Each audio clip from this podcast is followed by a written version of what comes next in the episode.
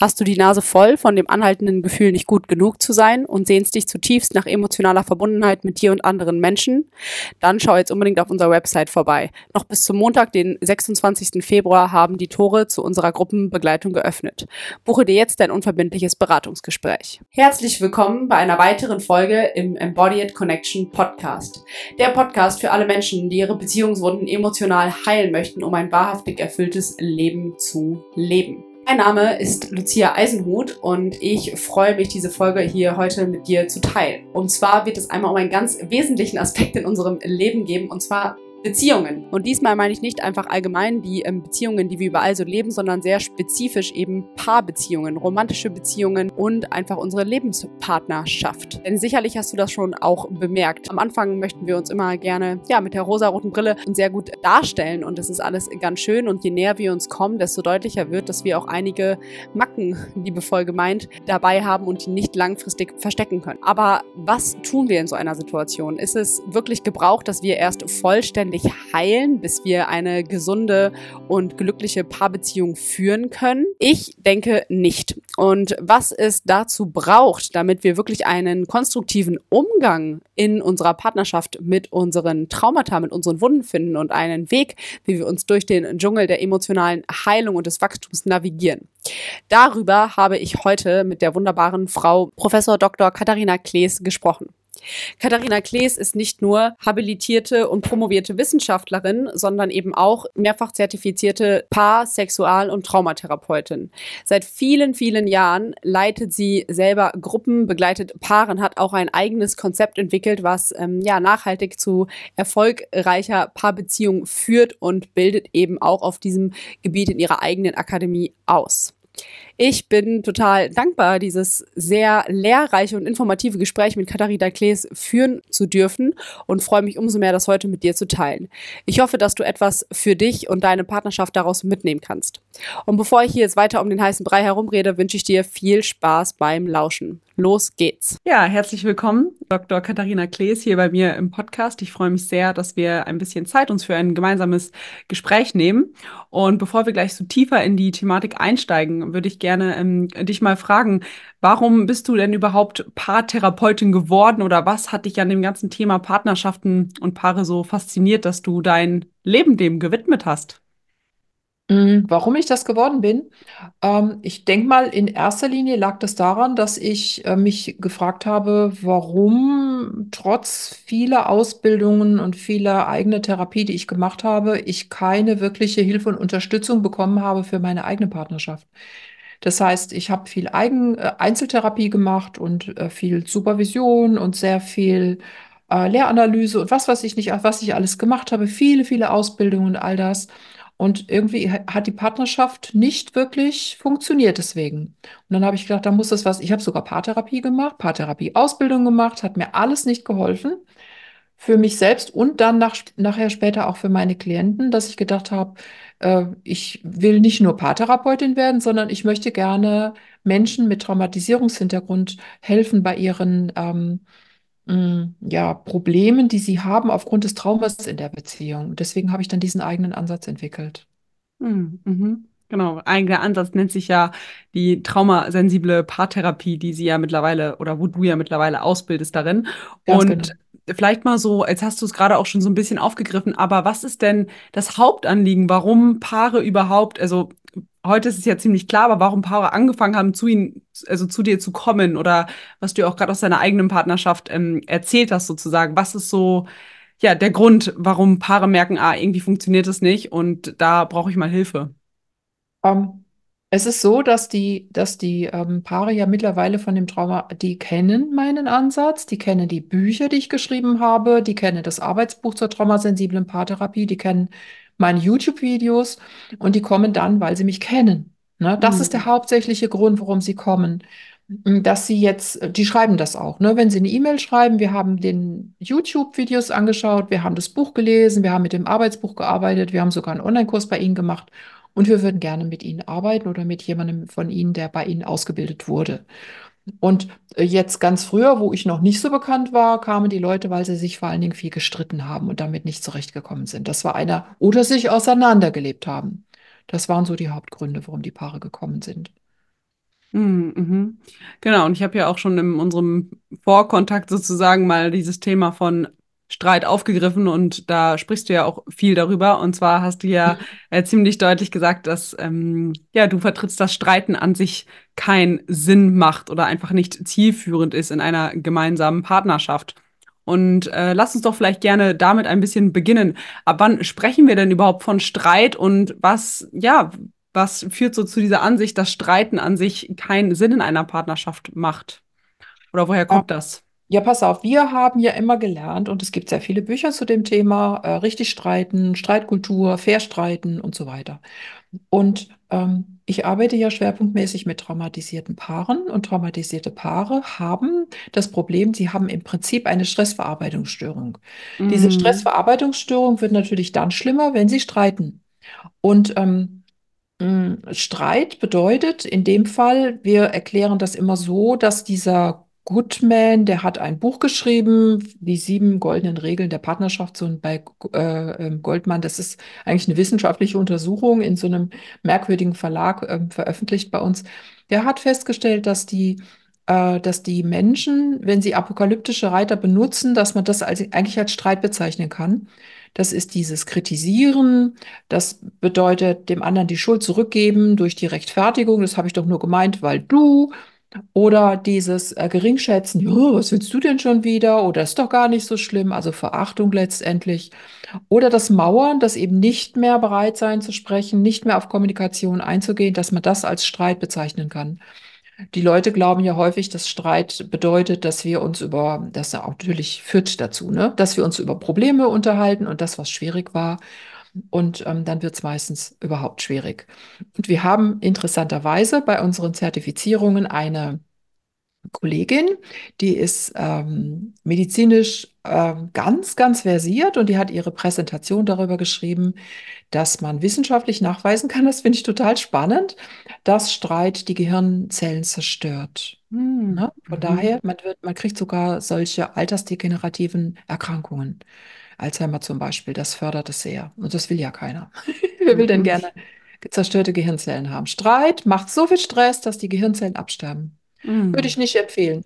Und ähm, äh, das andere ist, wenn die Paare kommen und sagen, ja, aber Streit bringt doch was und wir müssen uns doch austauschen und so, dann frage ich immer, die vielen Male, die ihr gestritten habt, überlegt doch mal, wenn ihr einen Kuchen habt, wie groß ist das Kuchenstück für den Streit, der wirklich gut ausgegangen ist, der ins Gute geführt hat. Und die hm. meisten Leute sagen, das ist ein Bruchteil. Und sage hm. ich immer, ja, dann könnten wir es doch auch anders versuchen. Und dann bringe ich den Paaren bei, was sie anders machen können. Beziehungsweise jetzt die Leute, die bei mir die Ausbildung machen. Bringen, bringen genau. den Leuten was anderes bei.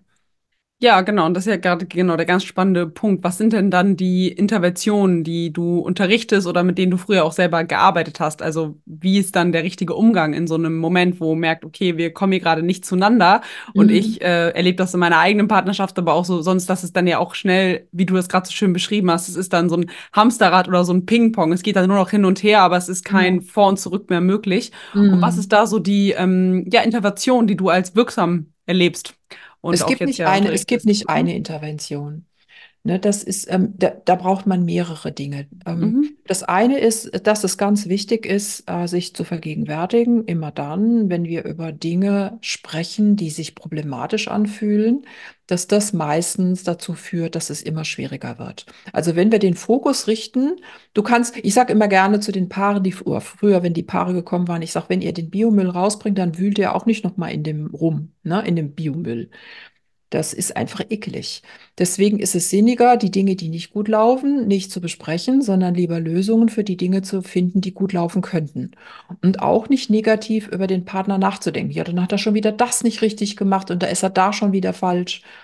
Und das ist der eine Punkt. Der andere Punkt ist, dass das ja entlastet, sich darüber nach, darüber zu unterhalten, innerlich zu unterhalten oder auch mit dem Partner darüber zu sprechen, was der denn vielleicht nicht richtig gemacht hat. Das ist entlastend. Äh, aber das ärgert den Partner und dann fängt er an, über dich zu reden, was du falsch gemacht hast und dann geht das los. Deswegen ist es besser, nicht mit dem Partner über die Dinge zu reden, die du an ihm nicht gut findest, sondern eher das als Wunsch auszudrücken und zu sagen, könnten wir es vielleicht in dieser Weise machen? Wie, wie fühlt sich das für dich an? Ist das für dich stimmig? Und wir arbeiten ja mit der, mit der Resonanzskala. Das bedeutet, der, im limbischen System gibt es im Gehirn, im limbischen System gibt es eine, eine, eine unbestechliche, wir können da nicht lügen an diesem Punkt, das geht nicht, das können wir nur woanders, an einem anderen Teil vom Gehirn, dass wir aus diesem Teil des Gehirns einen Stimmungswert abfragen für eine gute Lösung. Wie stimmig ist es für dich, dass wir heute dieses oder das oder jenes machen? Und dann kommt, wenn du da sehr schnell, ähm, wenn du darauf achtest und das, das sehr schnell wahrnimmst, dann kannst du genau spüren, ohne dass du denkst, wenn ich das jetzt sage, verletze ich die andere Person oder das, ähm, das führt nicht, oder ich werde dann verachtet oder nicht mehr gemocht oder so. Das kommt so schnell raus, dass das alles weg ist, diese Idee. Äh, wie könnte denn das wirken, dass wir das eigentlich nachher auch einhalten können? Ne, wie ist es, wenn wir das und jenes machen? Wir können das dann einhalten, weil dieses, dieser Wert im limbischen System, ja, wie gesagt, unbestechlich ist für Außenargumente. Und mhm. das bringen wir den Paaren bei, dass sie dann ein solches äh, Gespräch führen mit Argumenten. Nee, nicht ohne Argumente, so, ohne Argumente, ganz wichtig, dass sie aufschreiben, was sind denn gute Lösungen und welchen Stimmungswert hast du, wenn ich dir diese Lösung vorschlage. Mhm. Sowas in der Richtung. Das nennen wir das strukturierte Beziehungsgespräch. Gibt es auf YouTube auch ein Video, wie das geht? Mhm. Ja, sehr schön. Das werde ich mal hier unten reinpacken, damit man äh, sich das angucken kann. Und jetzt äh, hast du von der dieser Resonanzskala gesprochen. Was, mhm. was genau kann ich mir darunter vorstellen? Also um das vielleicht nochmal ein paar Sätzen zu verdeutlichen oder auch was ist die. Nee, ne? Ah, ja. Das ist einfach eine ganz normale ähm, Skala von 1 mhm. bis 10. Und äh, wir eichen oder wir bringen dem limbischen System bei, mit dieser, mit dieser Skala zu antworten. Und wenn mhm. du, ähm, die Paare haben ja bei uns dieses Traumahaus. Das Traumahaus ist so ein Sinnbild, was passiert im Gehirn, wenn wir lieben. Und da ist ja die Kelleretage, da ist dieser Drache, dieser, dieser Streit oder auch Traumadrache drinnen. Dann haben wir die Kinderzimmer, das ist die Etage, wo wir unsere Kindheitserfahrungen, die wir nicht gut verkraftet haben, mehr oder weniger mh, mm, unaufgeräumt oder, oder unversorgt haben, die uns immer wieder triggern. Und dann kommt die Etage, wo wir äh, miteinander streiten oder wo wir uns aushandeln können oder wo wir, wo wir vielleicht eine, mh, mm, eine Besinnungszeit einlegen können. Und oben ist der Liebesraum. Im Liebesraum begegnen wir uns achtsam und liebevoll und positiv und konstruktiv und wertschätzend und dankbar. Und die, die, äh, ähm, die Skala ist angeglichen. Das heißt, eins ist da, wo der Keller ist. Das heißt, wenn du jemanden fragst, bist du einverstanden, dass wir heute dieses und das machen und er sagt eins oder zwei, weißt du, dass es ganz grausam ist, wenn er, wenn ihr das machen würdet. Und bis fünf ist rot, ne? Von eins bis fünf, fünf ist rot. Und ich sage immer, da gehen fahren wir auch nicht über die Ampel. Ne? Es sei mhm. denn, äh, wir sind risikofreudig und rechnen damit, dass uns jemand reinkracht. Und ähm, 6 und 7 ist noch nicht so klasse. Das ist immer noch gelb, ne? wie bei Risiko. Da fahren wir auch besser noch nicht. Und Partnerschaft beginnt immer so zwischen 8 und 10. Ne? Also alles das, was auf dem grünen Bereich ist, ist eigentlich Partnerschaft. Der andere Rest ist Trauma oder Kinderkram. Mm. Das bedeutet nicht, dass wir partnerschaftlich miteinander verbunden sind. Mm. Mhm. Also was ich da raushöre, um das mal kurz zusammenzufassen, ist, dass vor allem diese Fähigkeit ähm, braucht, also durch dieses Angebot, ähm, was du da gibst als Orientierung, also mit der Skala und mit dem Haus eine Form von Orientierung zu schaffen, um genau. irgendwie darüber in Kommunikation zu gucken können, ah, wo stehen wir denn gerade und wo an der Ampel sozusagen können wir uns treffen und mhm. weg von diesem herkömmlichen Bild von Streit von ich beschuldige dich und lagere das irgendwie aus, zu gucken, wo können wir denn einen Fokus auf das Positive legen, sozusagen, wo wollen wir uns in der Partnerschaft konstruktiv hinentwickeln? Ja, konstruktiv. Konstruktiv. Okay. Mhm. Positiv mhm. klingt so rosarot und ja. sowieso, aber konstruktiv heißt, was würde uns wachsen lassen als Paar? Was würde uns wachsen lassen als Paar? Mhm. mhm. Ja. Mhm. Ja, und jetzt äh, haben, hast du das gerade schon am Ende äh, so schön gesagt, da entsteht sozusagen Raum und Möglichkeit, dass wir uns äh, partnerschaftlich liebend begegnen können. Was ist denn da so, was hast du da im Laufe der Zeit so für Prinzipien herausgefunden, die genau das sozusagen stärken? Oder was sind so da die Prinzipien, dass eine, ähm, ja, ein partnerschaftlicher Liebesraum beständig aufgehen kann oder gelebt werden kann? Du pass auf, wir machen das ja so, dass die pa wir müssen erstmal äh, wenn ein Paar zu uns kommt, ne, in ja. die Paartherapie. Das heißt, die haben ja Krisen und die streiten und die wissen nicht mehr weiter und da ist einer fremdgegangen oder ähm, es gibt Patchwork-Familien oder äh, Eifersucht oder was auch immer, was die, warum die Paare dann kommen. Und dann äh, sagen wir, okay, wir gucken jetzt mal eine Krise an. Das bedeutet, wie geht ihr denn überhaupt miteinander um, wenn es zwischen euch äh, beiden schwierig wird? Und ähm, das machen wir nicht, indem wir das Paar bitten, über diese Situation zu erzählen, sondern wir bitten dann die Paare, äh, das aufzuzeichnen mit Strichmännchen. Ja, Ah, also die mhm. malen wie beim, wie wenn du einen, einen Film machen würdest, so ein Storyboard, das ist ja immer so ein bisschen äh, äh, kurze Sequenzen, entweder eine einzige Sequenz oder auch, wir haben dann so eine Pyramide, so sieben Bilder, dass die Paare das malen mit Strichmännchen äh, so eine kleines, so ein kleines Dre- Drehbuch. Was ist denn da passiert in dieser speziellen Situation? Und dann malen die diese Strichmännchen und dann schauen wir uns und dann sch schreiben sie rein, was habe ich gedacht, was habe ich gesagt, was habe ich gefühlt. Und häufig ist das für die schon total erhellend zu erf erfahren, was die andere Person gefühlt hat oder was sie gedacht hat. Und dadurch bekommen wir schon ein Bild darüber, was in dem Augenblick eigentlich passiert, wenn sie streiten. Mhm. Und ähm, dann gibt es äh, nach dem, wir haben, wir arbeiten ja sehr viel mit so einem speziellen Beziehungsmuster, was eine Person in sich trägt aufgrund der Erfahrung aus der Kindheit. Ähm, das bildet ein bisschen ab, so bin ich in Beziehung zu einem anderen Menschen. Aus vier Aspekten besteht das. Und dann stellen wir vier Fragen, damit wir diese vier Aspekte ein bisschen näher beleuchten können. Was Das sind heißt, diese vier Aspekte? Also was sind diese vier das ist, wie Aspekte? urteile ich? Wie, wie bin Mhm. ich im Urteil in der Beziehung? Was ist mein Urteil über eine Person? Denke ich negativ über die oder speziell die Aburteilung natürlich, ne? So von oben runter urteilen. Dann ist es der Teil, der sagt, so muss ich sein, damit die andere Person mich mag oder obwohl ich vielleicht so gar nicht bin, so verberge ich mich vielleicht auch. Das nennen wir dann Pseudo-Ich. Das ist ja nicht echt, ne? Es ist ja nur so, äh, wenn ich dir das jetzt sage, dann findest du das vielleicht schlimm, deswegen sage ich es lieber nicht. Also so meine Präsentation oder Darstellung von meinem von meinem, wie ich gerne Mhm. wahrgenommen werden möchte, aber nicht wirklich bin. Ne? Mhm. Wenn du zum Beispiel Mhm. einen schlechten Tag hast und lächelst, dann ist es dein Pseudo-Ich, das Lächeln, das Lächelnde. Ne? In der Partnerschaft wird das natürlich durchschaut irgendwann. Dann hast du kindliche Anteile, die du denkst, die möchtest du gar nicht gerne zeigen, äh, weil sie eben auch als Kind bist du da mit auf die, ne, der Schnauze gefallen.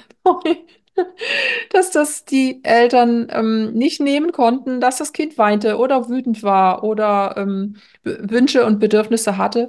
Und dann ähm, neigen die Menschen dazu, diese kindlichen Anteile wegzutun. Das ist der, der dritte Aspekt.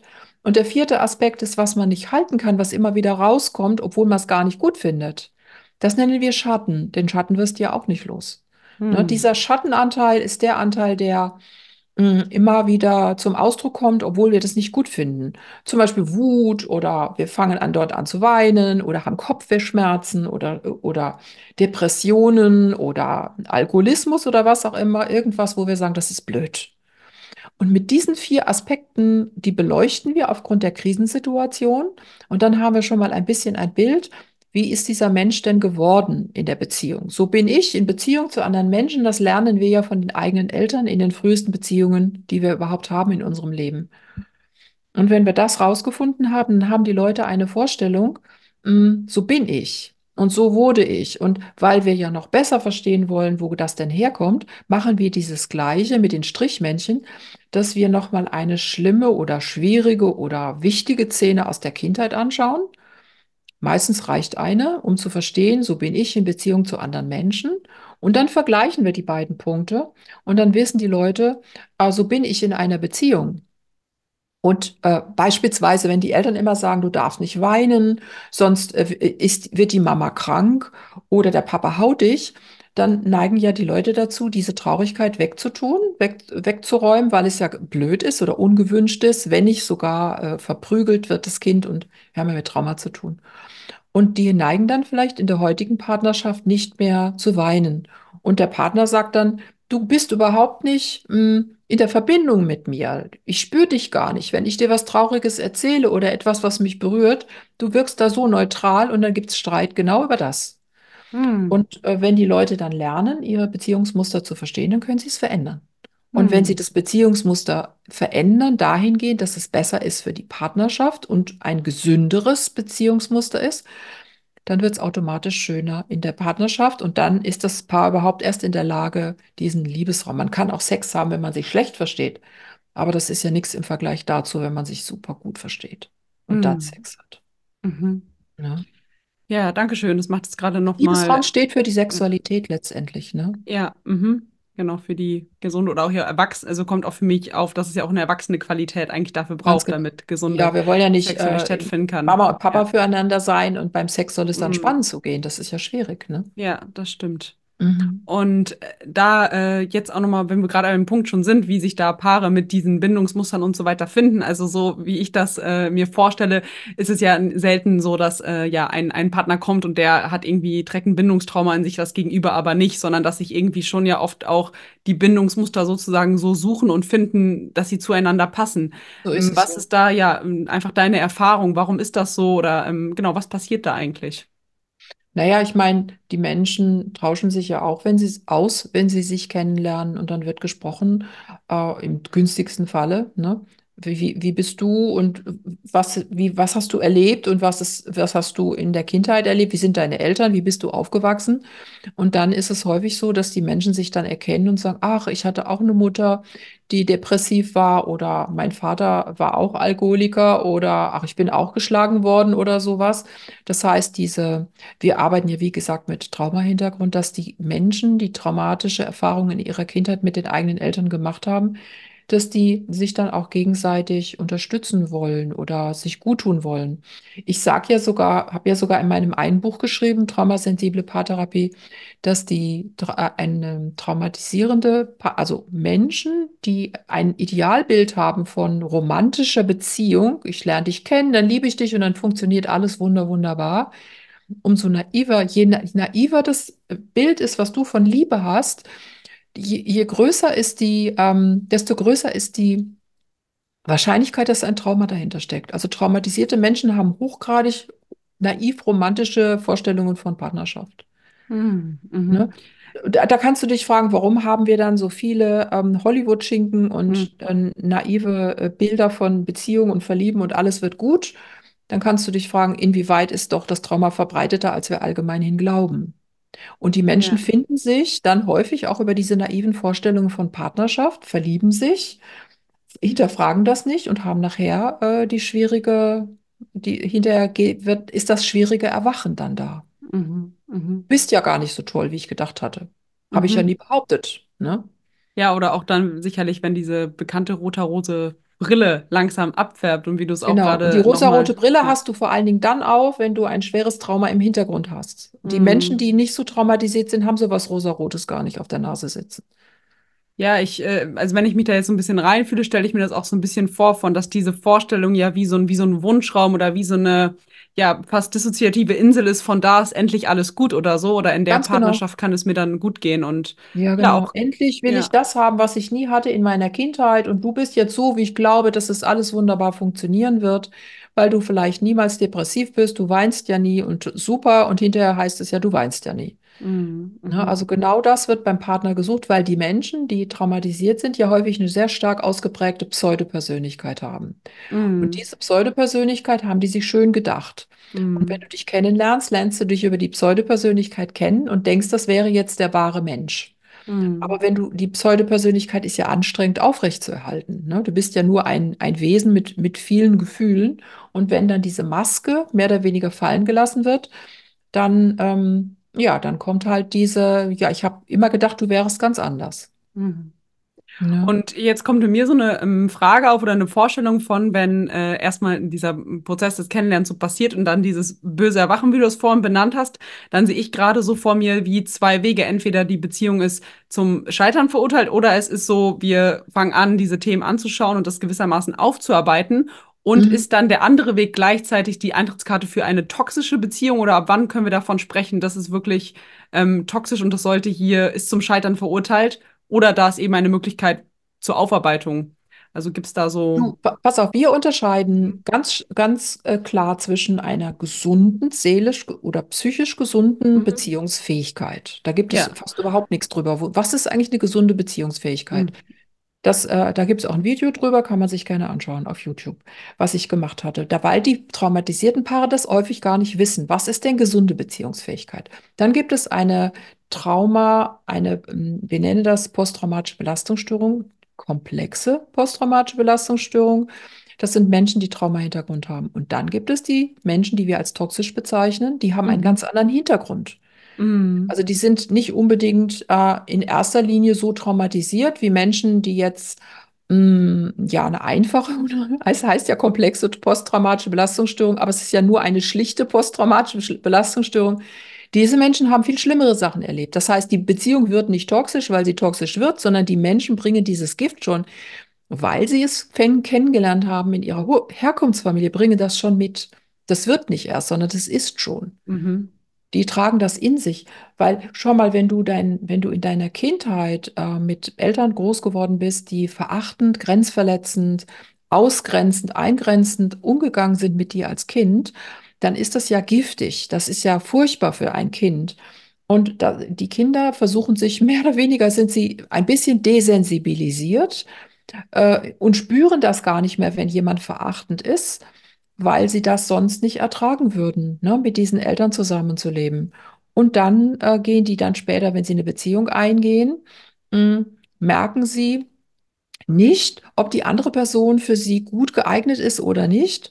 Beziehungsweise man findet sich genauso, wenn du zum Beispiel selbstverachtend bist, dich selber gar nicht richtig achten kannst, dann suchst du dir von der Tendenz vielleicht jemanden, der sagt, ach komm, das machen wir jetzt so. Das wird jetzt schon, komm. Und das finden die dann gut, dass da einer ist, der ihnen sagt, wo es lang geht. Und später wird genau das zu einem schwierigen Thema. Das heißt, die bringen Grenzverletzungserfahrungen schon mit sich und lernen sich dann in einer Partnerschaft kennen und dann passt es gut. Ich sage dann oft, äh, Drache sucht Dompteur, Dompteur sucht Drache.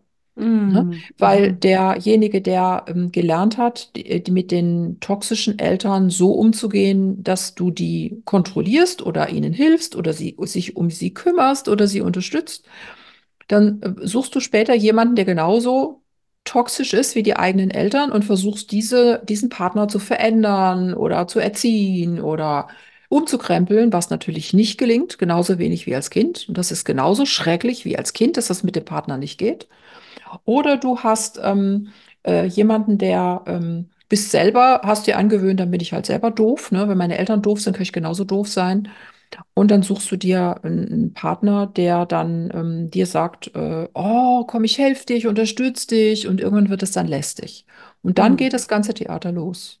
Mhm. Ne? Mhm. Also ich habe ich habe ja nicht nur ähm, traumasensible Paartherapie, sondern auch die Arbeit mit Grenzpaaren.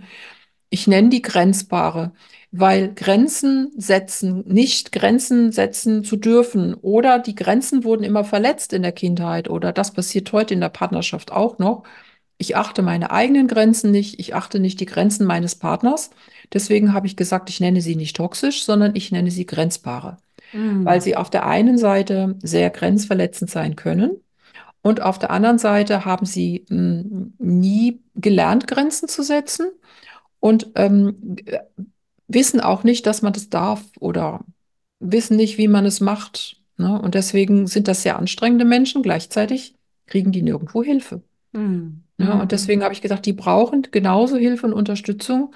Und es ist so paradox, was man diesen Kindern antut, ohne dass man sie schlägt oder ohne dass man sie einsperrt. Ne, Mhm. was für schreckliche, ähm, schreckliche Geschichten und Erfahrungen diese Menschen haben, das kann man dann in, ich habe viele Fallbeispiele in dem Buch drin, damit man sich das vorstellen kann, wie sowas zustande kommt. Mhm. Weil dieses toxische Partnerschaft und er ist ein toxischer Partner und er hat eine psychopathische Persönlichkeit, finde ich zu unwissenschaftlich. Das Mhm. ist, äh, äh, passt nicht zu einer seriösen Paartherapie für Mhm. Menschen, die Hilfe Ja. suchen und brauchen und ja, wie soll ich sagen, äh, Geschäfte führen und Familien haben und Kinder großziehen und sich Mühe geben und Mhm. versuchen und heilen wollen, dass man sagt, du bist halt toxisch und dann bist du blöd. Das finde ich, Mhm. finde ich nicht, kann ich nicht als Wissenschaftlerin, kann ich Mhm. nicht mitgehen. Ja, m, finde ich, finde ich total schön, auch einfach deine äh, Haltung dazu zu erleben, weil ne, was ich da so erlebe, ist, dass diese Atmosphäre ja gewissermaßen normal für die Menschen ist, weil sie es ja nicht anders kennen. Also es ist ja so ein Genau. Mythos, so das ist das Normale. Wie soll ich dann wissen, dass es anders auch geht? Und ja, auch diese neue Formulierung von äh, Grenzpaare, das ist, macht gerade total Sinn für mich oder leuchtet mir total ein, finde ich richtig schön. Das mag ich auf jeden Fall mitnehmen. Und auch was da nochmal für mich aufkommt, ist ja wirklich, wie das auch bei anderen Sachen ist. Also ob das jetzt äh, gesamtgesellschaftlich gesehen, wie jemand mit einer Drogenabhängigkeit etc., dass das ja wirklich Menschen sind, die so an den Rande der Gesellschaft oder so getrieben wird und wo nicht mehr wirklich Hilfe stattfindet.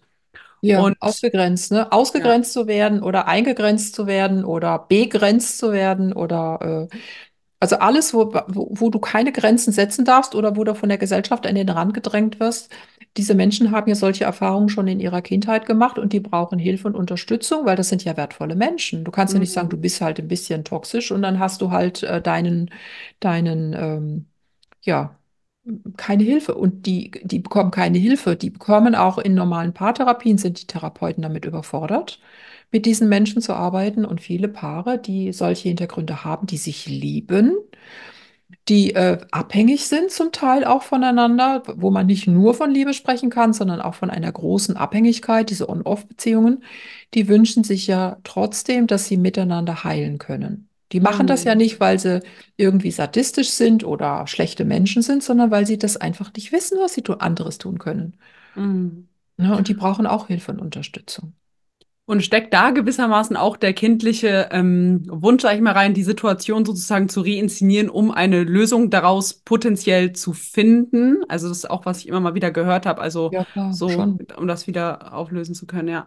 ja klar. und, in, äh, und inwiefern, jetzt haben wir ja am Anfang ein bisschen über das Traumhaus gesprochen und wie sie da mit, oder wie du da mit Paaren intervenierst, wenn die kommen oder mit denen arbeitest. Und unterscheidet sich ähm, da nochmal was im, in dem Ansatz, wenn wir wirklich von diesen Grenzpaaren sprechen oder wo wir wirklich wirklich schon von einer toxischen Dynamik sprechen. Mhm. Ist da nochmal eine Unterschiedlichkeit an der Herangehensweise, wie mit den Paaren ja. gearbeitet wird? Ja, wir machen das zwar auch so, dass die Paare eine Krisensituation nicht besprechen oder nicht erzählen, sondern mhm. dass sie das dann zeichnen mit den Strichmännchen. Mhm. Aber wir haben eine, eine andere Metapher, nämlich das Traumaschloss. Wir mhm. haben es mhm. erst Gruselschloss genannt, weil es ja sehr, sehr gruselig ist, ne? in einem solchen furchtbaren, ungastlichen Schloss, wo in, in dem Schlosssaal, wo eigentlich die Beziehung stattfinden könnte, eine ganz furchtbare toxische Spinne lebt, die den Menschen, die dort in, diesem, in dieser Partnerschaft sind, das Gehirn umdrehen.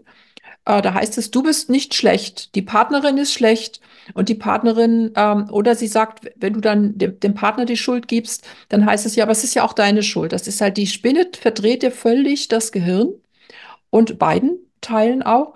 Und diese Paare leben nicht mehr in einem Raum zusammen, sondern meistens leben sie auf diesen, in diesen Türmen. Jeder lebt auf seinem eigenen gefangenen Turm. Sie sind gemeinsam, haben sie eine Beziehung, aber sie können nicht zueinander kommen weil diese Drachen da frei, also diese Traumaenergie oder diese giftige Energie wie Drachen um diese Türme herumfliegen. Und die, die, die Kinder von damals sind eingesperrt in diesen Verließen, in diesen Turmverließen und werden von Monstern bedroht. Das ist ja eine psychische ähm, Wahrnehmung. Also die Menschen würden das nie so beschreiben, aber sie, diejenigen, denen man das erklärt, die verstehen das. Die sagen, ja, egal äh, wie wir gerade miteinander zusammenkommen, ich weiß nie, auf was ich da treffe. Plötzlich, mhm. ich meine es gut oder ich habe doch nur das Beste gewollt und dann plötzlich habe ich dann es mit einem Monster zu tun und die sagen ja dann auch zu ihrem Partner, du, du verhältst dich wie ein Monster. Ne? Mhm. Und deswegen haben wir diese Metapher genutzt und gesagt, das ist wie, als würden Sie den Eindruck haben, ich habe jetzt, mein Partner verwandelt sich phasenweise in ein Monster und ich muss mich dann auch äh, in ein Monsterbändiger verwandeln und gleichzeitig äh, muss ich mir auch Monster-Eigenschaften angewöhnen, weil du so bist, wie du bist, äh, muss ich dich ja anschreien, da kann ich ja nichts dafür. Und deswegen ähm, haben wir diese Metapher mit den ähm, Monster, also diese, wenn ein Mensch dir sagt, du hast mich nur deswegen so behandelt, äh, weil du mich als Feind ansiehst, dann sprechen wir ja in der Psychologie von Projektion. Das mhm. heißt, ich sehe den Partner ja nicht mehr als das, was er ist und was er will, sondern als ein Feind oder als ein Monster an. Und dann sehe ich ihn nicht mehr real. Gleichzeitig haben wir ja als Kinder, diese Menschen haben als Kinder wie so eine Art Brille, so ein Seismographenbrille, Monstererkennungsseismographenbrille. Mit so einer Brille laufen die dann heute auch noch in der Weltgeschichte rum. Und jede kleine äh, Verfehlung, die der Partner macht, die ein bisschen an Monster erinnern könnte, wird dann sofort, ja, das hast du doch gemacht, weil. Und dann ist es immer mehr so, wie, weißt du, wenn du dich den ganzen Tag über grüne, äh, äh, was weiß ich, Autos unterhältst, dann siehst du einfach nur noch grüne Autos. Das bedeutet, wenn du beim Partner darauf achtest, wo er sich jetzt wieder richtig monstermäßig verhält, dann wird, wird der Partner immer mehr zum Monster und dann wird die Beziehung monstermäßiger. Die mhm. haben dann auch sehr schöne und sehr gute Phasen und können nicht verstehen, was da passiert ist. Aber weil sie nicht verstehen, was da passiert, passiert es eben immer wieder und immer öfter. Mhm. Und deswegen arbeiten wir so mit den Paaren, dass sie das Beziehungsmuster versuchen zu verstehen, wie das kommt. Und dass sie vor allen Dingen ähm, ein Verständnis für das Kind bekommen, was damals so schrecklich behandelt wurde. Hm. Das mit widersprüchlichen Botschaften von den eigenen Eltern leben musste, obwohl es überhaupt nicht vereinbar war. Sei du selbstständig, aber tu nur das, was ich dir sage. Hm. Geschichten bekommen sie erzählt. Und die Menschen, die ähm, diese Erfahrungen haben, die wissen sehr schnell, was damit gemeint ist. Hm. Wir haben jetzt letztens, gerade am Wochenende, hatten wir eine Weiterbildung. Da ist eine Frau mit einer ganz besonderen Begabung dabei, die schreibt aus der kindlichen Perspektive, wie diese Kinder sich wohl fühlen mögen. Hm. Also sie hat auch eine sehr naive Sprache, aber die berührt das Herz. Wir haben da mit ungefähr 20 Leuten gesessen, die die Ausbildung gerade machen und sie hat ihre Geschichte vorgelesen, wie sich ein solches Kind wohl fühlen mag. Da ist das Haus abgebrannt und sie ist selber schuld. Und ähm, die Eltern sind gestorben, weil sie nicht brav war. Ne? Das ist ja totaler Quatsch. Ein Kind kann ja nichts dafür, wenn die Eltern unachtsam sind und das Haus abbrennen lassen. Und ähm, wir haben nachher wirklich, ich, ich bin Leiterin der Weiterbildung. Ne? Ich sage immer, ich bin wie eine Pilotin, die das Flugzeug steuert. Wenn ich anfange zu weinen, dann können wir einpacken, ne? dann wird, kommen wir in Turbulenzen. Wir haben, alle haben geweint, wirklich fast mhm. alle haben hm. geweint. Die waren so berührt, so, so, so im Herzen ange, äh, verstanden gefühlt. Diese Geschichte müsste um die Welt gehen. Und dann würde hm. man verstehen, was macht ein Kind von toxischen Eltern durch?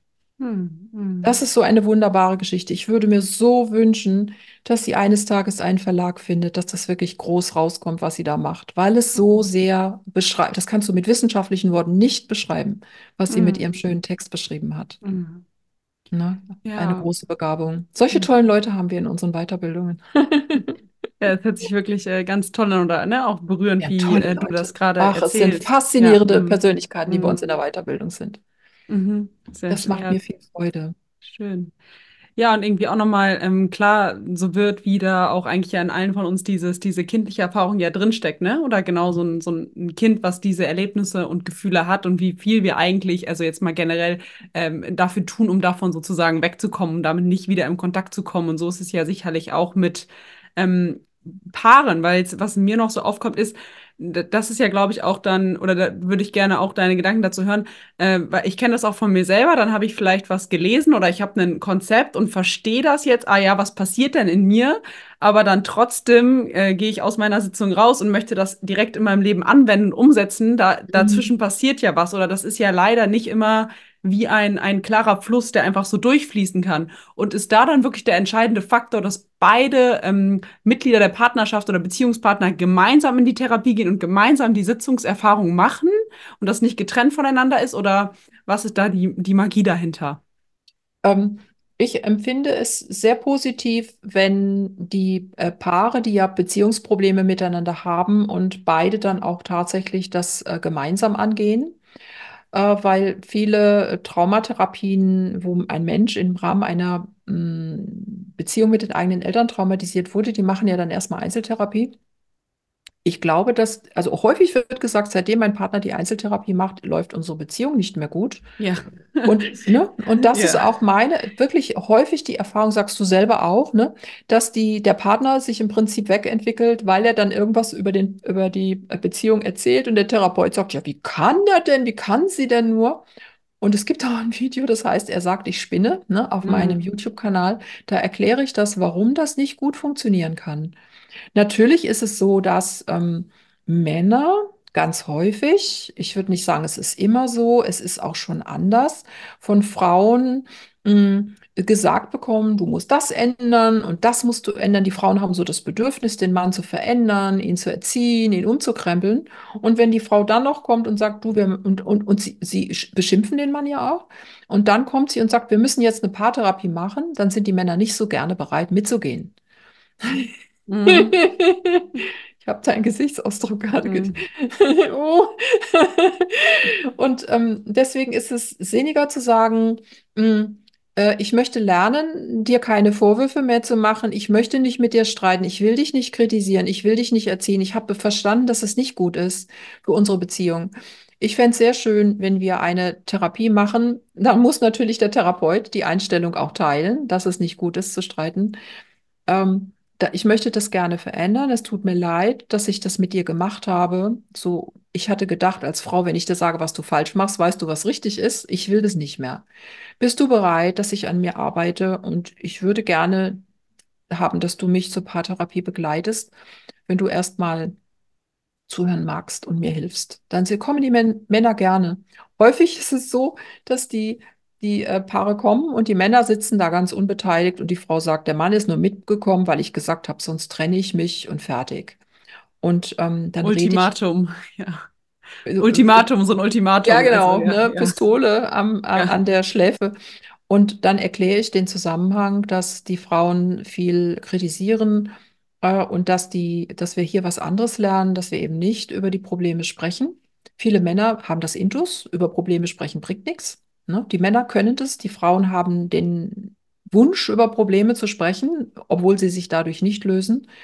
Aber gleichzeitig muss man ja die Konflikte, die Themen also angehen. Ne? Mm. Wir machen es mhm. halt nur anders. Also beide mm. haben letztendlich recht und beide haben letztendlich haben es nicht, machen es nicht richtig. Und dann ist es oft so, dass direkt in der ersten Stunde die Männer darauf bestehen, den zweiten Termin zu machen. Ne? Komm, ah. wir machen jetzt direkt den nächsten Termin. Die Männer fühlen sich sehr abgeholt von unserer Art der Arbeit. Mm, das äh, ist interessant. Also, mm, weil mein Erleben ist, egal in welchen Weiterbildungen oder mm, sowas ich mich befinde, dass das häufig so vom Anteil angesehen sind, mehr Frauen sind, die daran interessiert sind, sich irgendwie innerlichen Themen zu widmen, der Heilungsreise zu widmen. Und das äh, finde ich sehr spannend. So. Ja, genau, das ist auch das so. Ist und das, so. Mm, genau, genau. Ja. Also ich habe dann immer für die Frauen lange Zeit, ich bin ja jetzt äh, nicht mehr an meinem Heimatort, ich bin ja jetzt seit einer Woche umgezogen mhm. dass ich immer so eine Gruppe gemacht hatte für die Frauen, deren Männer nicht bereit sind mitzugehen. Ne? Mhm. Und hörst du das, wenn das so rauscht im Hintergrund? Nee, ich höre kein Rauschen. Ja, das ist gut, weil wir ziehen ja immer noch um, da ist immer sehr laut noch. Ähm, dass, die, dass ich da so eine Therapiegruppe gemacht hatte, aber für die Frauen. Äh, gleichzeitig äh, denke ich ja immer positiv die Männer mit und die Männer werden nicht durch den Kakao gezogen bei uns. Das machen wir nicht. Mm, ja? mm, ja, so dass einfach gleichermaßen beides angesprochen wird. Und was ich da gerade auch nochmal mhm. so gehört habe, ist dieses, also das kommt mir gerade auf, das macht es für mich so deutlich, dass nicht diese Problemebene sich daran nicht so lange aufgehangen wird, sondern direkt wie eine Etage tiefer geguckt wird, was ist denn eigentlich der Ursprung oder was hat das innerlich mit mir zu tun und dass dann eine ganz neue Ebene der Art von Zusammenkommen und Kommunikation überhaupt erst ermöglicht wird, sozusagen, um nicht mehr in diesen Problemschleifen ja, festzuharren. Ja, ja, obwohl wir äh, explizit sagen, bei uns geht es nicht um Kommunizieren, ah, sondern okay. bei uns geht es um das Verstehen der Emotionen, die nicht ähm, adäquat beantwortet werden. Also wenn jemand weint, braucht er Trost und äh, keine Argumente. Ne? Oder mhm. wenn du ähm, Angst hast, dann brauchst du nicht, brauchst du keine Angst haben, sondern du brauchst dann Sicherheit. Oder wenn jemand ärgerlich ist, dann braucht er keine Belehrung, sondern äh, braucht das Bedürfnis, äh, hat das Bedürfnis, äh, Kontrolle ausüben zu können, was ja auch legitim ist. Wenn man mhm. sich ohnmächtig fühlt, braucht man wieder Kontrolle. Mhm. Deswegen ist die Emotions, äh, die Arbeit mit Emotionen, also der, die, das Verstehen, was will denn eine Emotion eigentlich, bei uns ein wichtiges Thema. Aber es geht nicht um Bedürfnisse. Das ist auch wichtig. Weil es gibt ja auch die emotionsfokussierte Paartherapie, die geht dann schon mal auch auf die Bedürfnisse. Und ähm, die Bedürfnisse, äh, zum Beispiel, denk nur mal an das Beispiel, du darfst nicht weinen. Und jetzt hast du das Bedürfnis, dass der Partner dich in Ruhe lässt, wenn du traurig bist und sagst du, ich möchte meine Ruhe haben und das ist jetzt mein Bedürfnis und ich habe jetzt das Bedürfnis, dann musst du es mir erfüllen. Weil in dem Augenblick bist, kann der, der Mensch nicht wachsen. Ne, kann sich nicht weiterentwickeln, wenn du ihm das Bedürfnis erfüllst. Das ist dein Bedürfnis, ich lasse dich mal in Ruhe. Aber dadurch äh, ist Weil es ja, das sag, in Ruhe gelassen werden ist ja eigentlich nur die Strategie und adressiert Die ja nicht das, Strategie. was wirklich dahinter steckt, oder? Also Ganz so, genau. ja. mhm, die mhm. Strategie führt dazu, dass du eben nicht wächst und dich nicht weiterentwickeln kannst. Und äh, wir wollen ja nicht äh, die Bedürfnisse, die im Rahmen der Strategie entwickelt wurden, die wollen wir ja nicht erfüllen. Das bringt ja nichts. Dann machen wir es ja nur noch Mhm. schlimmer. Aber trotzdem ist es ja so, dass hinter der, also hinter der Strategie entweder eine unvollendete Emotion, also wie die Traurigkeit in Beziehung fühlen zu dürfen, oder auch wirklich ein wirklich nicht adressiertes Bedürfnis steckt, oder? Also, weil es gibt ja auch Ja. echte kindliche Bedürfnisse, die nicht erfüllt wurden, weswegen wir heute Ja, wir, noch wir sprechen eher von einer Motivation. Ne? Das Mhm. heißt, eine Emotion will etwas. Eine Emotion hat eine Bewegung. Mo, also Mhm. emotere heißt es Ja. ja eigentlich. Und Mhm. diese Bewegung, diese Motivation, dieses Gehen auf jemanden anderen zu, bedeutet, ich bin traurig, weil ich deine, weil ich mir deinen Trost wünsche. Und dann geht es um die, wenn, wenn die, wenn die Traurigkeit das bekommt, was, oder wenn die Emotion das bekommt, was sie braucht. Die Emotion, nicht der Mensch. Ja. Wenn die Emotion be das bekommt, was sie braucht, dann ist der Mensch im Frieden. Mhm. Ja, das geht ganz schlicht und ganz einfach. Und Bedürfnisse sind häufig verdreht, also aus dem Pseudo-Ich heraus. Mhm. Ja, wenn du mich liebst, dann machst du das für mich, dann lässt du mich in Ruhe, dann sagst du mir nicht, was mich verletzt, dann äh, bist du immer bei mir und verlässt mich nicht und so. Das sind oft Bedürfnisse, die, äh, wenn sie erfüllt werden, das Paar eigentlich eher in den Konflikt reinführen. Oder eine Abhängigkeit bedienen, so stelle ich mir das Ja, auch vor, wenn das immer genau, weiter bedient wird. genau, Und genau. wenn ich das gerade so höre, ah ja, die Emotion, die Bewegung und dass da sozusagen gebraucht ist, dass es da eine angemessene Resonanz oder Antwort von meinem Gegenüber Richtig. auf diese Emotion gibt. Und das ist Genau. die Ebene, die adressiert und angeschaut werden möchte. Ganz genau, ganz genau. Mhm, mhm. Es gibt so eine spezielle Übung, ähm, wir nennen das Herzkreis. Da stehen ähm, die Leute in der Mitte und drumherum stehen noch weitere Leute drumherum und die gucken sich dann immer so Angesicht zu Angesicht an. Und dann sagen wir zum Beispiel nur ganz einfache Sätze. Zum Beispiel die Angst sagt, ich hab, äh, fühle mich nicht sicher, ich fühle mich nicht geborgen. Und die andere Person sagt in dem Augenblick, "Mm, dann äh, schön, dass du da bist. Und da wird Mhm. sofort, wird das Herz berührt und die Leute fangen an zu weinen. Oder Mhm. einer sagt aus dem Trauerempfinden heraus, ich habe mich so häufig schon verlassen gefühlt in meinem Leben. Und die andere Person breitet dann die Arme aus und nimmt die Person, wenn, wenn sie möchte, in den Arm. Und dadurch ähm, entsteht so viel Frieden zwischen den Mhm. Menschen, ohne dass du jetzt über irgendwelche Beziehungsprobleme reden müsstest. Und das Mhm. bringen wir dann auch den Paaren bei. Das heißt, wenn eine, wenn ein Mensch die bei den Eltern nie weinen durfte oder keine Kontrolle haben durfte oder sich immer ohnmächtig fühlte oder immer beschämt wurde, wie musst du mit so einem Menschen heute umgehen, damit diese Emotion ähm, zur Ruhe kommt? Und dann müssen wir nicht stundenlang drüber nachdenken äh, äh, oder reden, was Konflikte sind, sondern du, du musst die Themen lösen, aber du, wir brauchen auch die richtige korrekte Reaktion auf unsere Gefühle, die wir als Kinder nicht richtig korrekt hatten. Mhm. Ich Also nenne das da- immer korrigierende Erfahrung. Wir Genau, genau, das ist auch mich- korrigierende Mhm. Erfahrung. Also so ein Raum aufsteht, wenn ich sozusagen wieder mit dem Schmerz von damals äh, in Berührung komme, dass jetzt sofort durch den Resonanz- oder Beziehungsraum eine neue Erfahrung möglich wird, dass ich Ganz damit genau, auftauchen ganz kann genau. und du bleibst da oder was auch immer dann gerade gebraucht ist. Genau. Mm, Und die mhm. Menschen wissen das nicht und das lernen die dann bei uns und dann wird es sehr schnell ruhig. Und Männer sind ja schon mal, haben ja schon mal so die Angewohnheit, sich nicht so einfühlen zu können, weil man sich nie eingefühlt hatte in die, in die kleinen Mhm. Jungs, dass die Frauen das begreifen und die Männer nicht mehr so quälen. Ne? Du bist so Mhm. uneinfühlsam und du schwingst gar nicht mit. Ja, wenn man nie mit den Männern geschwungen ist, was sollen sie denn heute tun? Mhm. Dass wir das auch den Männern dann beibringen, wie sie es schaffen, obwohl man sich nie auf sie eingestellt hatte. Mhm, mhm. Ne, die Frauen sind ja, viele Frauen sind sehr enttäuscht, aber es hilft ja den Männern nicht. Ja, da ist ja eigentlich auch nur ein großer Schmerz gedeckelt, weil wie ist das für ein Richtig. Kind, wenn sich nie darauf eingestimmt wird? Ganz Mm. genau, ganz Ja. genau. Ja, und trotzdem auch sehr spannend, da so diese kulturellen oder einfach auch Unterschied zwischen Frauen und Männern zu sehen, was ja heute auch Ja, sich ja. ein bisschen Oder mehr angleicht, aber früher ja sehr stark auch unterschiedlich war. Ja, Mhm. Ähm, ja, jetzt haben wir das ja, hatte ich ziemlich am Anfang schon mal die Frage gestellt oder auch in unserem Vorkommunikation, aber da so die Frage, was machen genau glückliche Paare anders? Und das fand ich sehr interessant, weil da hast du von vier Tugenden gesprochen, die du Ja. als essentiell empfindest. Und da bin ich noch total Mhm. neugierig, die ähm, zu erfahren. Was sind diese vier Tugenden? Wie erleben wir die? Und genau, wie können die uns für eine erfüllende Partnerschaft helfen? Oder Ja. wie werden die entwickelt vielleicht auch? Ja, ähm, mm, ich mag sehr gerne den Begriff der Integrität. Mhm. Integrität bedeutet ganz kurz gefasst, ich tue, was ich sage und ich sage, was ich tue. Mhm. Ja, Zuverlässigkeit. Ich, das ich Einstellung. Selbsttreue, ne? Mhm. Und ähm, ich, äh, wir arbeiten ja mit diesen vier ähm, äh, Perspektiven der eigenen Beziehungsanteile ähm, in der Person. Und diesen vier, dem Urteil zum Beispiel, ist eine andere Tugend gegenübergestellt. Das heißt, welche eigenen ethischen Werte halte ich denn für wichtig und bedeutsam? Also die eigene Ethik, die sich orientiert an meinen Vorstellungen und nicht, was meine Eltern mir eingetrichtert haben. Das ist die eine Tugend, die Mhm. eigene ethische äh, Bedingung, Werte, Prinzipien und äh, Vorstellungen, wie ich gerne wachsen möchte in einer Partnerschaft oder auch in meinem Leben, dass man da eine eigene Ethik mh, entwickelt. Jeder Mensch hat ja so auch das Bedürfnis, ob man nun glaubt oder ob man eine Spiritualität hat oder ob man äh, sich für Philosophie interessiert. Äh, wichtig ist, dass man etwas hat, an, an dem man sich orientiert, anstatt sich immer an dem zu orientieren, wie unsere, unsere Eltern uns haben wollten. Dann die zweite Tugend, das ist diese Sache mit dieser Pseudopersönlichkeit, diesem Pseudo-Ich. Demgegenüber haben wir ähm, eine, ein, einen Beziehungswert, den können wir aushandeln in unserer Partnerschaft. Wie wollen wir denn sein in unserer Beziehung? Wie will ich sein, damit es der Beziehung gut tut und nicht damit ich mir gut tue? Ne? Mhm. Also welche, wie, wie kann ich äh, vereinen, das, was mir gut tut, was meiner Partnerin oder meinem Partner gut tut und was der Beziehung gut tut? Deswegen habe ich Mhm. immer gern das Haus als Beziehungsmetapher.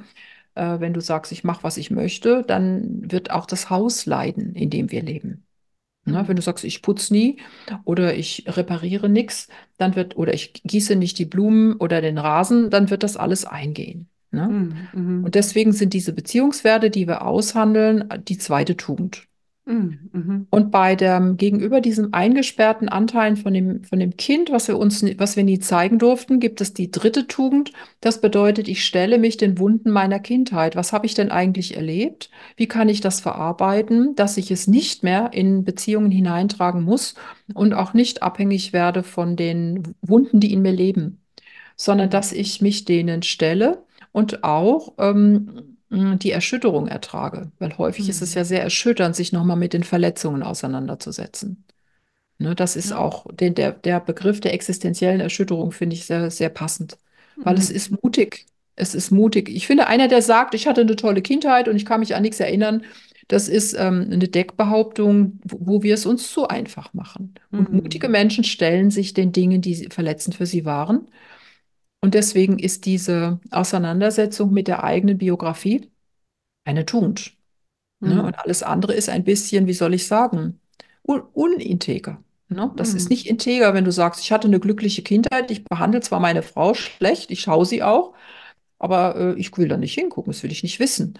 Das, wir gucken nach vorne, aber wir haben ja ein Gehirn, in dem das alles drinnen gespeichert ist. Das können wir uns ja, wir können ja nicht unser Gehirn durchpusten. Das ist ja Mhm. alles in unseren Gehirnbahnen drinnen, was wir erlebt haben. Mhm. Und die, die vierte Tugend ist, dass wir Grenzen setzen lernen, dass wir uns beschützen äh, vor Angriffen, dass wir ähm, lernen, auch einen Sinn im Leben zu finden, einer, ähm, einem, ein, eine gute Berufstätigkeit haben, unser Leben geordnet haben und uns um unsere mh, Existenz kümmern und äh, ja, eine eine, eine klare Lebensführung auch haben. Ne? Dass wir, Mhm. es gibt ja Menschen, die sind traumatisiert, die sagen, ich habe jetzt was Schlimmes erlebt, jetzt hänge ich den ganzen Tag rum. Das ist natürlich verständlich, wenn man so traurig ist. Gleichzeitig ist es nicht integer. Ne? Wenn du deine Mhm. Rechnungen nicht bezahlst oder ähm, dich nicht um deinen Körper kümmerst oder deine Wohnung vergammeln lässt oder dich schlecht, schlecht ernährst. Mhm. Ne? Du Mhm. tust dir selber nicht gut auf diesem Wege. Und das ist Mhm. dann die vierte Tugend. Und wenn du Mhm. das machst, dann übernimmst du Verantwortung für dich, für dein Leben, für deine Vergangenheit, für deine Beziehung, für deine Kinder. Und dann ist auch die Beziehung, wird die Beziehung mit der Zeit immer besser. Mhm. Mhm. Ne? Das macht Ja. dann glückliche Beziehung irgendwann aus. Ja, das macht es gerade so klar oder ist auch so deutlich, dass das wieder sehr ja auch erstmal auf mich, auf meine Person, auf mein Erleben bezogen Ja. sein kann, diese vier Tugenden und, Und dann eben Rücksicht auch. nehmen. Trotzdem Rücksicht Ja, nehmen, mm. auch auf die andere Person, dass du nicht einfach sagst, ich mache, was ich meine, Hauptsache ich, sondern dass du sagst, ich gucke auch, ob das, was ich mache in meinem Leben, ob ich damit niemanden verletze oder meiner Partnerin oder meinem Partner vor den Kopf stoße, sondern ich achte darauf, weil die Beziehung, das Haus, in dem ich lebe, mit dir, mir wichtig ist. Mhm, mhm, genau, es ist ja dann wieder diese Wir, Wir-Werte oder Wir-Ethik-Ecke sozusagen. Wie wollen wir gemeinsam so? Ganz genau, Ähm, ganz ja. genau. Dass auch das Wir beachtet wird. Nicht nur das Ich und nicht nur das Du, sondern auch das Wir. Ja, das finde ich ganz schön. Das habe ich mal von, ich glaube, Dami Scharf gehört, dass wir in einer Beziehung immer so diese drei Räume haben. Ich, du Genau. und wir. Und Ganz dass da genau. so eine, ist eine gewisse Balance geben darf. Wie sind die Räume ausgefüllt? Und das höre ich hier auch Genau, gerade mit raus. Die hat Ja, mich auch mhm. schon interviewt. Ja, ja, ich habe auch da kurz Ja. reingehört. Genau, und da auch jetzt bei der unteren äh, f- fand ich nochmal ganz spannend, auch mit dem zu gucken, ah, was ist denn eigentlich mein Lebensweg, meine Berufung? Weil da habe ich dich einen so schönen Satz, ich glaube, es war im Interview mit Verena König ganz zum Ende äh, sagen hören, wo es so ein bisschen darum ging, was braucht es denn perspektivisch äh, für unsere Gesellschaft oder auch für uns als Paare? Und da hast du so wunderschön gesagt, dass du die Zukunft daran siehst, dass Paare nicht nur im gemeinsamen Leben lieben, wie auch immer, sondern dass auch privatliches und Beruf mehr zusammenkommt und sie gemeinsam eine Berufung leben. Das Und fände ich das hat mich total, ähm, ja, hat mich total inspiriert, als ich das gehört habe. Und ich würde total gerne deine Gedanken dazu hören oder ne, wie, wie dich das bewegt. Mhm. Ja, du, ich habe, ähm, äh, äh, schau mal, es gibt, äh, das ist ein bisschen eine philosophische Frage, ne? Ja. Es gibt ähm, den Ken Wilber, das ist so Ja. einer, der sich mit äh, Sozialphilosophie auseinandergesetzt hat und der sagt, es gibt immer so Entwicklungsphasen im Laufe des Lebens, wo wir unsere, unser Bewusstsein anheben. Und ähm, diese früheste Entwicklungsphase ist, äh, hier bin ich und alles draußen äh, hat nur mit mir zu tun. Ne? Das ist ja, wie die Kinder so sind. Und so entwickeln wir immer. Ist immer eine Bewusstseinsstufe oben drüber, ist immer mal bin ich ganz wichtig und mal ist die Gruppe wichtig. Und dann bin wieder ich ganz wichtig und dann wieder die Gruppe. Und ähm, es gibt sehr hochentwickelte Menschen, die äh, Coach sind oder ähm, Führungstrainer oder frag mich nicht, die so ähm, auch, äh, wie soll ich sagen, so Massen bewegen. Und das sind meistens äh, Personen, die als Einzelgurus ein bisschen so auftreten. Und ich glaube, dass die Entwicklung, die nächste Entwicklung dahin geht, dass nicht eine Person mit sich selber äh, auf der Bühne steht und sich äh, zeigt und die Leute bewegt und begeistert, sondern dass es in Zukunft die sein werden, die sich lieben. Also Mhm. zwei Personen, das müssen nicht ein Mann und eine Frau sein, das können genauso zwei Frauen sein, die eine Liebesbeziehung haben oder auch zwei Männer, dass diese Menschen mehr gemeinsam erreichen können. Das heißt ja nicht, dass immer nur mh, beide dann auch äh, in Erscheinung treten. Das kann ja auch sein, dass immer nur eine Person in Erscheinung tritt und die andere den Hintergrund macht, aber dass man gemeinsam etwas, also diesen, diese gemeinsame, das gemeinsame Interesse pflegt. Das muss ja jetzt nicht sein, dass du Guru werden müsstest oder äh, Massen bewegen müsstest, aber dass man etwas Gemeinsames pflegt, was die Beziehung wachsen lässt und was auch anderen Menschen etwas gibt. Ähm, damit meine ich jetzt nicht mh, Kinder oder, äh, sondern ich meine etwas, wo du mh, etwas für andere tust, gemeinsam als Paar. Und was dir, was dich auch erfüllt, was dir, was, was den, was das Paar nährt, was die Beziehung nährt. Ne, wenn beide in ihre Berufe gehen und jeder findet da seine Erfüllung und dann kommt man zusammen, braucht man auch eine gemeinsame Komponente als Paar. Und diese Komponente ist nicht nur ein Hobby, weil ein Hobby ist zu profan, finde ich, um eine Beziehung ähm, mit Sinn zu erfüllen. Der Mhm. Beziehung Sinn zu geben. Und Kinder sind, können einer Beziehung Sinn geben, etwas Gutes zu haben, was man versorgen kann und was wächst. Aber gleichzeitig brauchen wir auch etwas, was die Beziehung nährt. Was die Mhm. Beziehung, die zwei zugleich beginnt zu nähren. Mhm. So, so sehe ich es. Ja, sehr, total spannend oder sehr inspirierend auch für mich, ne? Also, weil gerade äh, auch in dem Hintergrund mit Ken Wilber, da gibt's ja Martin Utschig, der auch dieses integrale Ja, Modell auf Beziehungen persönlich. angewandt Mhm. hat. Ja, Ja, genau. genau. Bei dem habe ich mal ein paar Wochen so ein Training gemacht und er spricht ja auch genau davon, dass es einmal diese biologische Verwirklichung gibt, die das mit den Kindern sein kann, aber dass es dann noch Mhm. eine Stufe höher das gibt, Ganz genau. dass wir wirklich eine Sinnerfüllung finden, die auch nicht nur uns, sondern der Gesellschaft irgendwie dient. Und wenn ich da einfach so auch drüber nachdenke, macht das total Sinn für mich, weil wenn wir so gucken, aus einem Mensch entsteht ja in der Partnerschaft potenziell einfach auch die Fortbestehung unserer Spezies. Und mhm. wenn wir daraus als Paar sozusagen etwas Gutes für die Welt kreieren, ist das ja mit der Grundbaustein eigentlich, wie unsere Gesellschaft oder wie, wie Leben funktioniert, zumindest wie wir uns als Menschen oder als Kultur organisieren. Und deswegen genau. macht das total Sinn für mich. Ja, ja ich habe mich auch mit dem, mit dem äh, Martin Lutschig intensiv über diese Fragen unterhalten. Ja. Ah, okay. Da ja. kommst du mich auf einer Linie. Mhm. Ja, mhm. spannend. Ja, total schön. Das war, ähm, also ne, da bin ich drauf gestoßen und es äh, freut mich total, da einfach auch ähm, dich damit so zu erleben, dass das auch Teil davon ist, weil das ist ja alles, was überhaupt erst möglich wird, wenn wir bereit sind, auch in der Partnerschaft hinzugucken und unsere Sachen aufzuarbeiten, weil dann ja erst diese höheren Ebenen möglich Ganz werden, genau. sozusagen. Sonst und, geht es nicht. Wenn du dich nur noch bekämpfst ja. oder deine, deine Kindheitswunden abarbeitest aneinander, hast du gar keinen Raum für diese, für diese geistige Verbundenheit oder diese mhm. Sinn, diese Sinnfindung, die auch anderen Menschen dient. Mhm. Ja. ja, wundervoll. Mhm. Ja, das äh, fühlt sich gerade schöner und wird auch immer äh, runder. Und vielleicht hast du ähm, zum Ende noch ein paar Worte, die du gerne ähm, sprechen möchtest oder was ja dein Empfinden ist, was es einfach braucht. Auch vielleicht, wenn ich selber gerade äh, in einer Beziehung lebst und noch so ein paar Sätze oder Worte, was du gerne ähm, mitgeben magst. Jetzt habe ich jetzt nicht, wo ich sage, jetzt muss ganz am Ende noch mal dieses mhm. oder jenes gesagt werden. Ich vielleicht am ehesten äh, doch zu sagen, ähm, Mhm.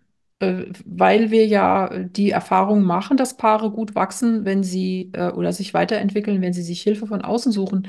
Man lernt ja von anderen Menschen in der Schule von den Lehrern oder im Studium von den Dozenten oder äh, wenn du ein kaputtes Auto hast, dann gehst du zu einem Kfz-Mechaniker oder wenn du eine neue Küche brauchst, brauchst, baust du die auch nicht selber ein. Das heißt, wir wachsen eher, wenn wir uns Hilfe und Unterstützung suchen.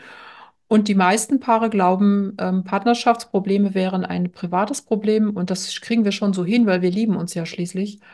Dass es auch eine, einen Bildungsfaktor hat, wenn man eine Paartherapie nicht nur macht, weil es Probleme gibt, sondern weil man auch sich weiterentwickeln möchte als Paar. Und da kann man sich eine Menge ersparen. Ne? Man kann, also du kannst deine Partnerschaft über zehn Jahre wirklich schlecht gestalten oder nicht wissen, wie man sie gut gestaltet. Oder du machst mal ein Jahr lang oder ein halbes Jahr oder drei Monate oder was auch immer so einen Kurs, wo du sagst, so lerne ich gut miteinander umzugehen als Paar. Da hast du dir lässt du dir eine Bildung zukommen, die jetzt nicht nur was mit Paartherapie zu tun hat, sondern die Bildung Mm, die wir brauchen, weil wir das ja nie gelernt haben. In der Schule mhm. nicht, im Studium nicht, von den Eltern auch nicht wirklich. Und wir tun unseren Kindern damit gut. Die mhm. Eltern, die wissen, wie was sie machen, um nicht zu streiten, um nicht auseinanderzurennen, wenn es schwierig ist, die ihre Themen lösen, äh, machen das Beste, was sie für ihre Kinder tun können, wenn sie das ähm, lernen. Lernen. Mhm. Ja, und dafür dann eben Hilfe zu suchen. Und nicht nur dann, wenn wenn es nicht mehr geht und wenn, wenn es schon Streit und Krisen gibt und kurz, die meisten Paare kommen zu spät. Nicht zu spät, aber sie kommen fast zu spät. Mhm. Das mhm. muss man ja nicht haben. Mhm. Na, sucht euch Hilfe, bevor es, bevor es schwierig wird. Sucht euch Hilfe, wenn es noch gut läuft. Mhm. mhm. Ja. Ja, auch diese, was ich nochmal raushöre, diese Fähigkeit auch zum, ähm, oder dieser Wille zum, zu wachsen und sich weiterzuentwickeln, was ja eigentlich auch äh, total die ursprüngliche Lebensenergie ist, zu wachsen und sich weiterzuentwickeln und da das ja. Lernen ja, ja, inkludiert ist. Ähm, total schön, weil ja, das ist ja auch dann wieder eigentlich ein Ausdruck von meiner ähm, Größe oder von meiner Bereitschaft dazu ist, wenn ich eben Hilfe suchen gehe, weil es ändert sich ja immer mehr, aber es ist ja teilweise immer noch das Narrativ ist, äh, ihr geht zum Therapeuten, ihr habt Probleme oder so, aber dass das ja eigentlich ein Ausdruck von Größe ist oder von, ah, wir wollen uns entwickeln. Mm. Ganz genau. Also nicht nur ich suche mir Hilfe, sondern ich suche mir jemanden, der mir zeigt, wie ich eine Partnerschaft optimal gestalten kann. Vielen Dank für deine Aufmerksamkeit. Wenn dir der Podcast gefallen hat, lass mir unbedingt eine 5-Sterne-Bewertung hier auf Spotify oder Apple Podcast da. Ich wünsche dir noch einen wunderschönen Tag und bis bald. Deine Lucia.